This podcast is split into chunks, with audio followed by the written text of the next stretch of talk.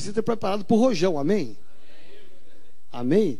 Então tá bom. Se você não aguentar, nós temos enfermeiros, médicos que vão te levar para uma salinha lá e você vai sair daqui sarado e curado, em nome de Jesus, né?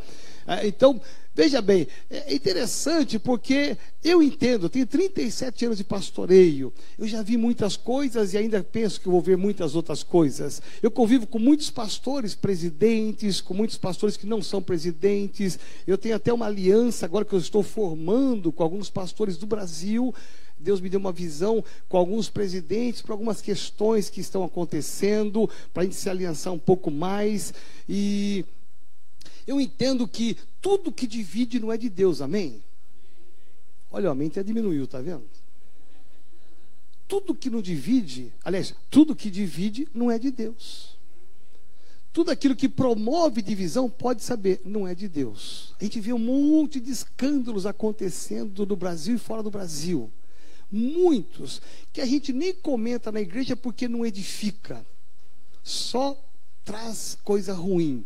A gente percebe que o que o diabo quer fazer, como é que ele quer destruir uma construção, como é que ele quer desmoronar uma construção, dividindo forças. Como é que ele quer fazer com que a gente demore mais para chegar lá, fazendo com que a gente divida forças. Ou seja, em vez de todo mundo trabalhar num só propósito, numa só direção, a gente divide forças. E a gente fica fraco, enfraquecidos, abrimos brechas para que ele entre e destrua. Né?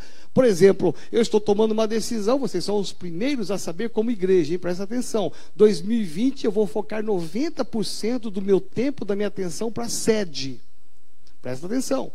Nós temos 43 igrejas, 44 igrejas no Brasil e fora do Brasil, e que elas consomem um tanto de tempo meu e que eu tomei uma decisão esse ano, ah, em setembro, eu tomei uma decisão, eu vou focar 90% do meu tempo, do meu pastoreio, do meu cuidado, o meu foco de atenção vai ser renovada sede. Isso não significa que eu vou abandonar as igrejas, não significa que eu deixar as igrejas, mas eu tenho certeza que se nós queremos uma igreja relevante, nós temos que focar aqui na nossa sede. Todas as nossas igrejas são bênção. Estamos inaugurando Portugal agora em novembro, vai ser bênção. Eu vi a foto, tá linda, maravilhosa a igreja, toda adesivada, moderna, vai vai arrebentar em Portugal, tenho certeza, né? Eu não tenho nenhuma dúvida disso, mas eu vou dar um, um pouco da atenção para ele, porque eu quero focar todas as minhas forças aqui com vocês, amém? Por quê? Porque eu entendo que nós temos 20 milhões de pessoas para ganhar para Jesus. As cidades que estão as nossas igrejas têm 100 mil, 500 mil, 1 milhão. Nós temos 20 milhões. E se nós queremos um projeto tão grandioso, nós jamais vamos alcançar se a gente dividir as forças. E eu começo a falar a partir de mim que eu percebi que a minha agenda, o meu tempo, o meu esforço, a minha dedicação, a minha preocupação, ela está focada em todas as 44 igrejas e mais a sede, mais as áreas, as regiões, distritos e tudo mais. Nada contra isso. Eu amo fazer o que eu faço, eu sou apaixonado em ser pastor, né? Eu saio aqui às sete da manhã, saio às onze, gente, eu saio feliz a beça, porque eu amo fazer o que eu faço, né? Eu não tenho tempo, não tem tempo ruim para mim não, né? É, a semana passada estava com uma gripe terrível que eu peguei lá da Argentina e me expus demais ao vento. E, e foi interessante que eu trabalhei a semana toda, cumpri toda a minha agenda. E olha que eu estava lotada aos trancos e barrancos, mas eu cumpri minha agenda, né? Só parei um dia que eu não estava aguentando ali à tarde, até os pastor Alex Felipe disse, mas não, vai deitar que o senhor está com uma cara horrível. Aí eu fui em casa deitar porque eu não estava aguentando, nem eu estava me aguentando, né? Mas eu cumpri minha agenda inteira. Porque eu amo. Eu não terminei a semana falando, meu Deus, que semana difícil, que dia difícil. Não, eu amo fazer o que eu faço. Amém? É prazeroso. Né? Eu fui chamado a fazer a coisa mais linda do mundo, que é cuidar de pessoas. Eu amo fazer isso. Amém? Então, eu estou tomando essa decisão por quê? Porque às vezes a gente começa a fazer tanta coisa, tanta coisa na igreja, eu estou falando por mim, e estou falando por você também, que às vezes fala assim, mas o que, que eu faço de melhor?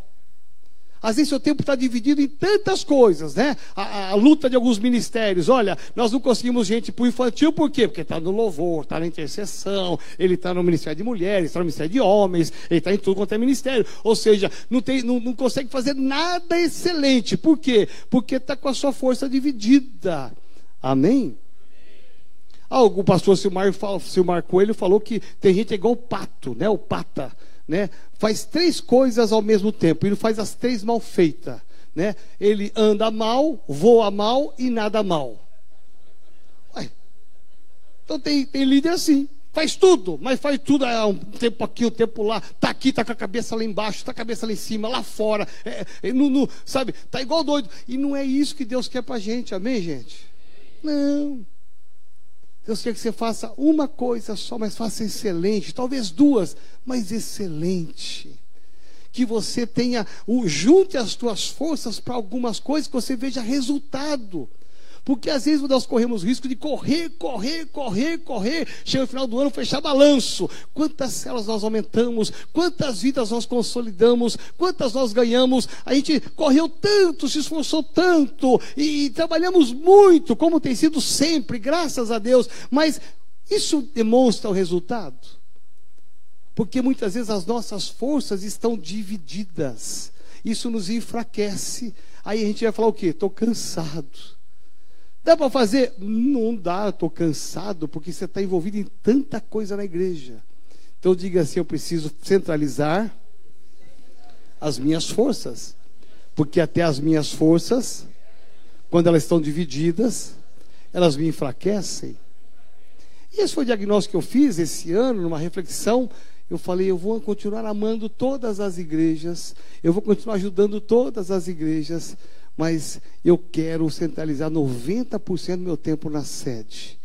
Eu quero que toda a nossa denominação olhe e fale assim: Uau, que sede, que excelência, quantas milhares de conversões, quanto cuidado eles têm, excelência em tudo, no louvor, no infantil, na intercessão, nas células, olha quanta liderança, ou seja, nós temos que centralizar nossa força, isso vem através da nossa unidade. Diga assim: a nossa unidade trará grandes resultados.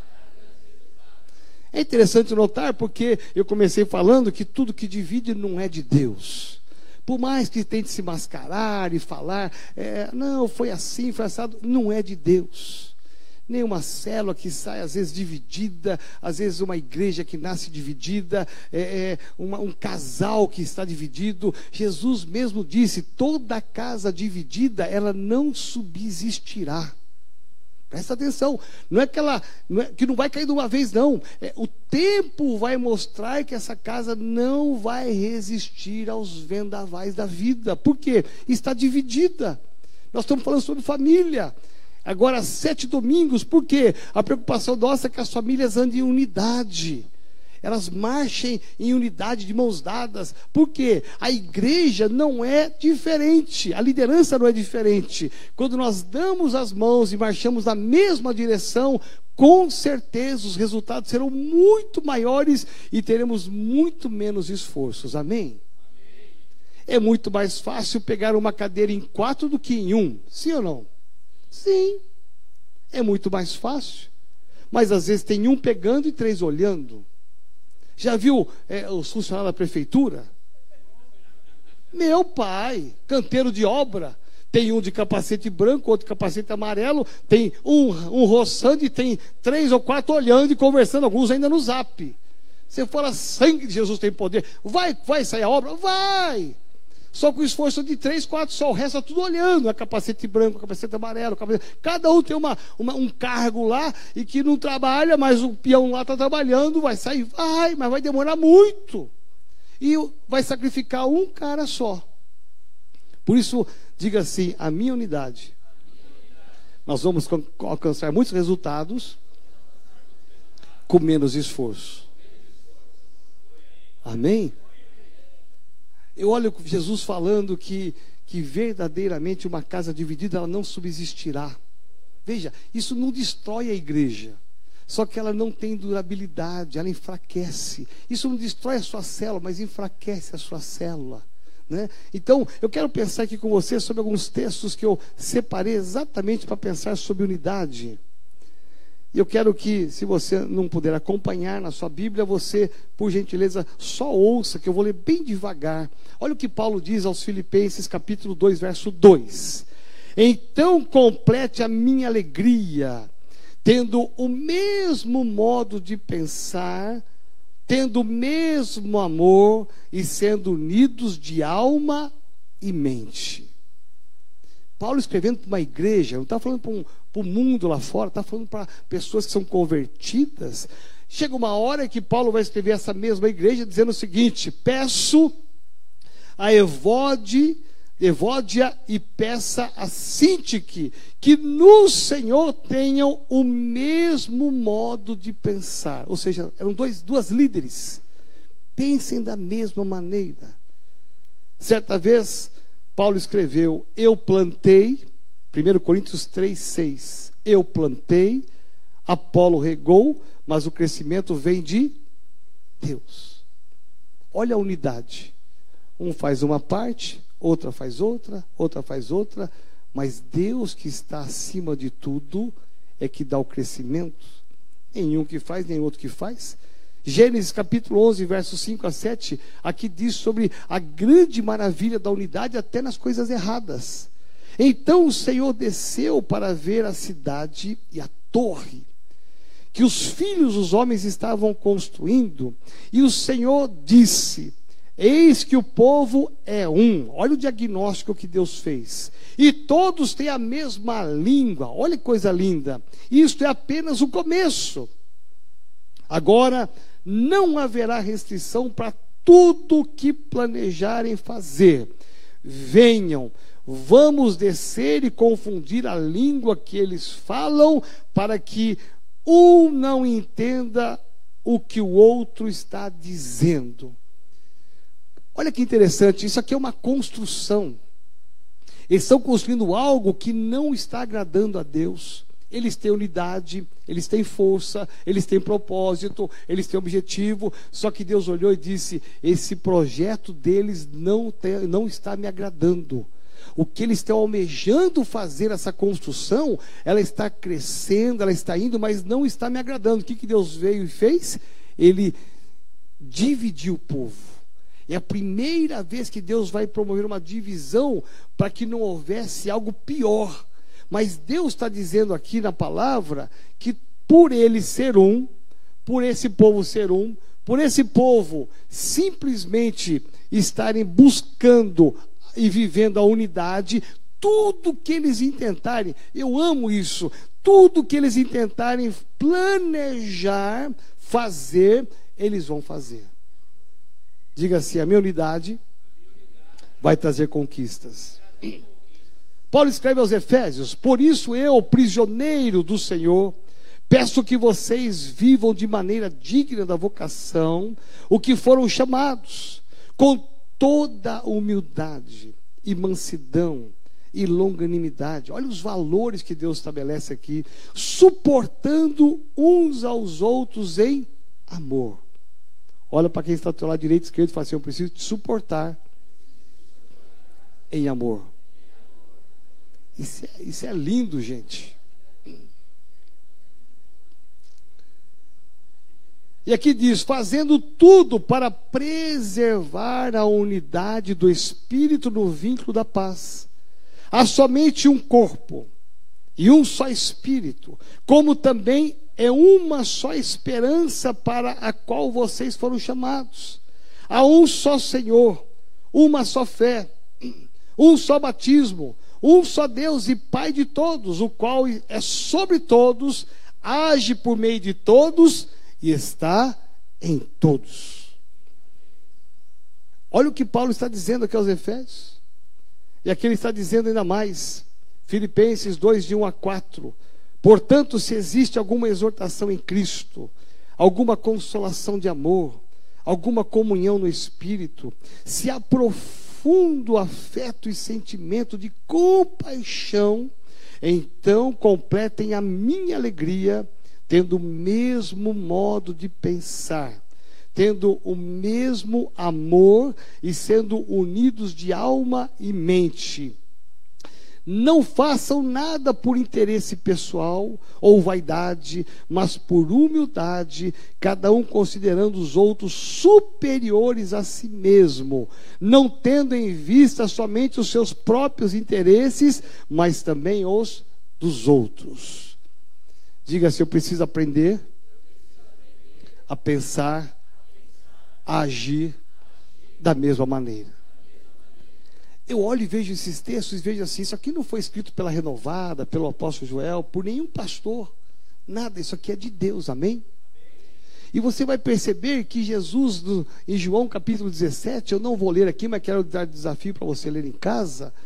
A oração sacerdotal, Jesus ele vai falar sobre a importância da unidade da Trindade e como que o mundo quer ver a unidade em nós para que eles conheçam a Jesus. É impressionante porque a carta de João, ela nos leva a um confronto, porque ele fala: se Deus é um, nós também devemos ser um. Assim como o Pai, o Espírito e Jesus Cristo, Filho, eles são um eles trabalham em unidade. Paulo fala, usando a expressão da igreja, simbologia da igreja, ele diz assim: que a igreja é um corpo. E ele compara um corpo humano. Vai falar das mãos, dos pés. Mas tem um texto que me chama a atenção, que me salienta, que ele fala assim: não pode o olho dizer ao pé, não preciso de ti. Olha que forte. O que, que é o olho? É a visão. O que, que é o olho? É enxergar longe, enxergar perto. O que, que o olho representa? A visão. O que, que representa o pé? O caminhar. Mas o olho não pode dizer ao pé, por mais simples que seja, dizer: Eu não preciso de ti. Ou seja, há uma unidade no corpo. Por quê? Porque o olho pode pensar assim: olha, eu enxergo longe, eu vejo longe, eu tenho a visão. O pé não tem. O pé, ele não enxerga nada, ele, ele anda sob comando. Mas a Bíblia fala e Paulo fala: não pode, isso é muito, muito forte, não pode jamais o olho dizer ao pé: eu não preciso de ti. Porque todos os membros do corpo são importantes. Amém? Por exemplo, eu não sei como é que é o seu dedão. Porque normalmente o mais feio do pé é o dedão, já viu? Tem uns dedões assim parece uma batata. Normalmente a unha encravada é do dedão, né? Porque aperta, não é? O dedão ele é meio, ele é meio fora da caixinha, né? O dedão. Mas você já viu uma pessoa que teve que amputar o dedão? Você sabe o que o dedão representa? O ponto de equilíbrio do corpo. Olha que interessante. Tem cinco dedos. Tirou o dedão, você começa a perder o ponto de equilíbrio. Olha que interessante. Não foi? É interessante isso, por quê? Porque todos os membros do corpo são importantes e têm seu significado. Olha aqui, vamos pensar aqui na igreja, eu canso de falar isso. Por exemplo, nós tomamos a ceia. A Marlene que faz a ceia há 300 anos. Desde que Noé entrou na arca, ela serviu a ceia para Noé. Veja, gente toma ceia, a maioria da igreja nem sabe quem é Marlene. Nem sabe. Pode aplaudir você para a vida dela.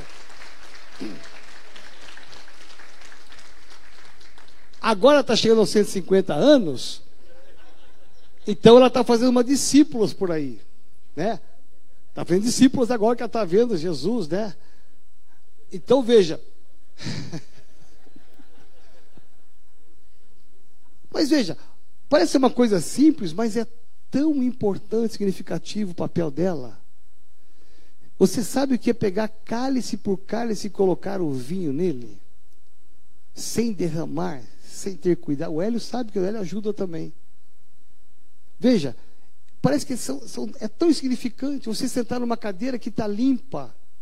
Parece que é normal, corriqueiro. Alguém passou aqui hoje e limpou sentar numa cadeira que está alinhada com outra. Dá uma olhada para você como está tudo alinhado. Porque o Hélio tem um capricho. De uma por uma. Ele tem um olho assim, olha. É melhor do que uma, do que uma trena, do que um, aquele negócio lá que se faz lá.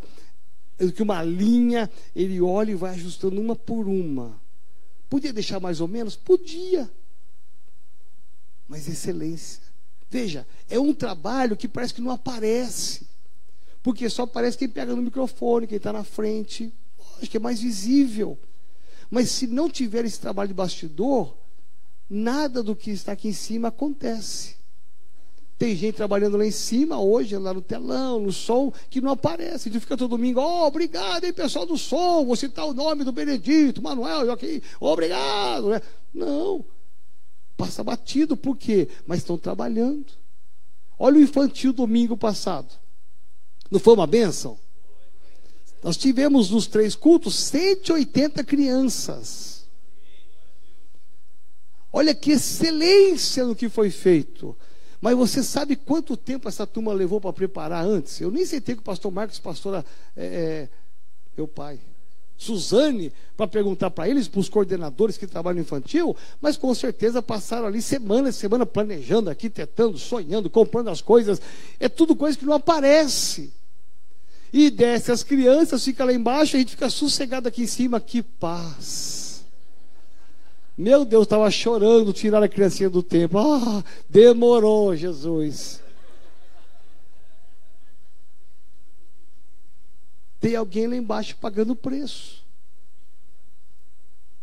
Percebe que o olho não pode dizer ao pé, eu não, eu não preciso de ti.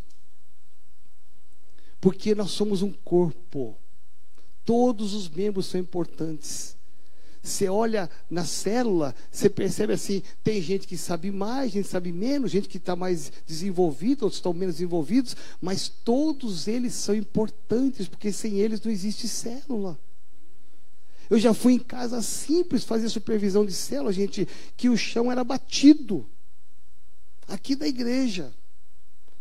Tudo de tábua a casa.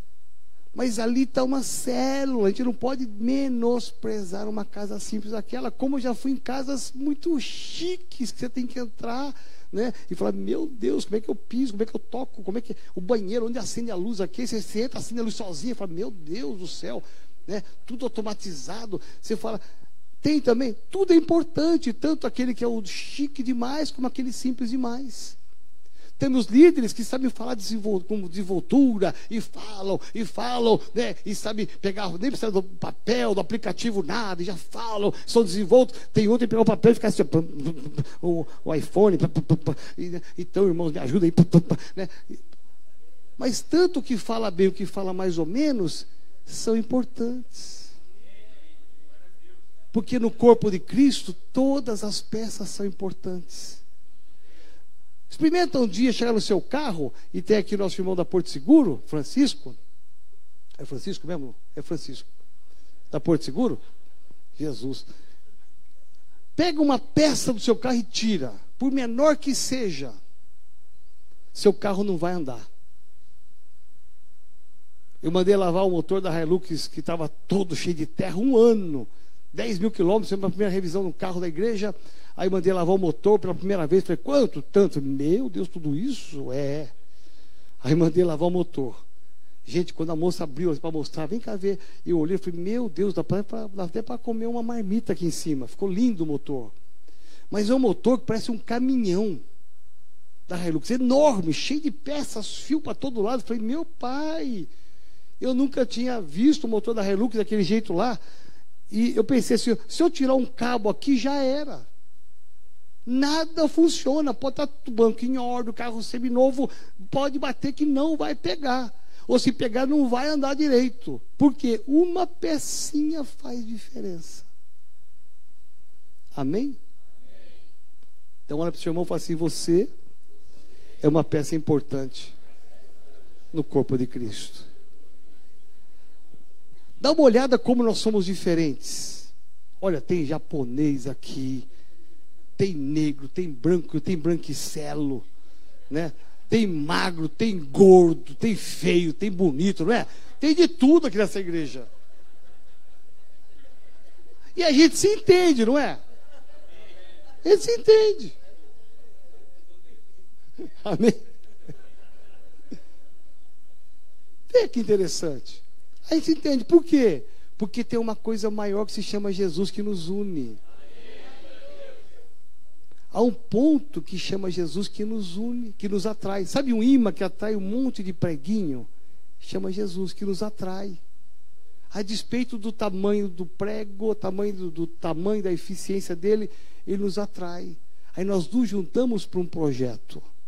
Por que está acontecendo em Portugal? Sabe por quê? Porque há uma unidade na igreja. Japão se vocês virem, eu vou passar ainda um dia o, o infantil deles que eles fizeram lá, você não acredita. Excelência, uma coisa de louco, maravilhosa. Fiquei, fiquei pasmo e feliz a beça, porque com os próprios recursos e com o dinheiro que foi enviado lá, o nosso esforço todo lá, eles fizeram o que havia de mais excelente no Japão. É uma igreja top Qualquer pai quer deixar o filho numa igreja daquela lá. Como é excelente aqui o nosso também. E que vai melhorar, né, pastor Marcos? Vai melhorar. Porque nós precisamos sempre melhorar mais. Mas por que está acontecendo tanta coisa? Porque há uma junção de esforços. Amém? Agora, o que, que nós precisamos pensar? Que nós precisamos a cada dia olhar o nosso alvo. Qual que é o nosso alvo? É Jesus. Mas qual é o nosso propósito como igreja? Saquear o inferno. Nós temos 20 milhões de pessoas morando numa cidade que a maioria delas ainda, se morrerem hoje, vão para o inferno. Parentes nossos, amigos nossos, vizinhos nossos, pessoas que trabalham conosco. Como é que nós vamos acordar essas pessoas para terem a fé e a esperança que nós temos e a certeza da salvação? Quando nós nos unirmos e dermos as mãos para cercarmos essa cidade inteira e declararmos: essa cidade é de Jesus. Muitos pastores, eu respeito eles. Muitos pastores, ministérios vão, fazem atos proféticos. Essa cidade é de Jesus. A cidade não muda nada. Porque se a igreja não marchar, se a igreja não alcançar as vidas, não muda nada. Muda no mundo espiritual, no mundo real não muda. Porque a igreja precisa dar as mãos e marchar. E uma das grandes infelicidades do povo de Deus é que a igreja brasileira não anda em unidade. As denominações não pactuam dos mesmos projetos. Os pastores não andam juntos para buscar os mesmos projetos. Cada pastor seca suas ovelhas como se fosse dele e não deixa de jeito nenhum em projeto nenhum, em coisa nenhuma do outro. Por quê? Porque são como se fossem ovelhas deles, as ovelhas são de Jesus. Nas mãos desses pastores, e nem nas minhas, e nem na sua mão, não tem furo nenhum, não fomos nós que fomos pregados na cruz. As ovelhas são de Jesus. Mas os pastores cercam, são minhas, propriedade minha. Como? Que preço você pagou? E ficam cerceando as pessoas e viverem tantas experiências de fé. Então, não há aliança. Por isso que às vezes as coisas retardam, porque se os pastores se unissem, se as igrejas dessem as mãos com um projeto forte, sério, evangelístico, essa nação inteira já era de Jesus. Hoje tem rádio, televisão. Meu irmão, você ouve lá, é cada um puxando para o seu lado. Cada um tentando pescar para o seu aquário. Porque não tem unidade. Porque quando tem unidade, nós temos ética, temos respeito, temos seriedade. Nós respeitamos os outros a despeito de ser diferentes. Porque nós temos um centro que se chama Cristo. Amém? Por isso que olhar para uma cidade como a nossa é imaginar assim, por que, que Deus pôs a renovada aqui em São Paulo, não pôs aqui no interior, não pôs outra capital? Porque Ele tem um propósito para a nossa igreja. Então, 2020, que é a nova década, presta atenção, nós vamos marchar em unidade para nós ganharmos uma cidade. E nós vamos ver milhares e milhares de pessoas se rendendo a Jesus, porque nós vamos marchar com propósito, de mãos dadas. Não é nem uma célula a mais, nem uma célula a menos, nem um ministério a mais, nem um ministério a menos. É toda a igreja. O dia que nós fizemos um jejum é toda a igreja. O dia que marchamos em volta desse prédio, nesse quarteirão, é toda a igreja. Desde crianças, jovens, adultos, terceira idade, quarta idade, nós marcharemos para conquistar corações para Jesus. O diabo tem medo de tudo. Aliás, ele não tem medo de quase nada, mas quando se fala de unidade, o diabo tem medo. Porque ele sabe que vai ser derrotado. E eu creio nisso. Amém? Fica de pé no seu lugar, em nome de Jesus.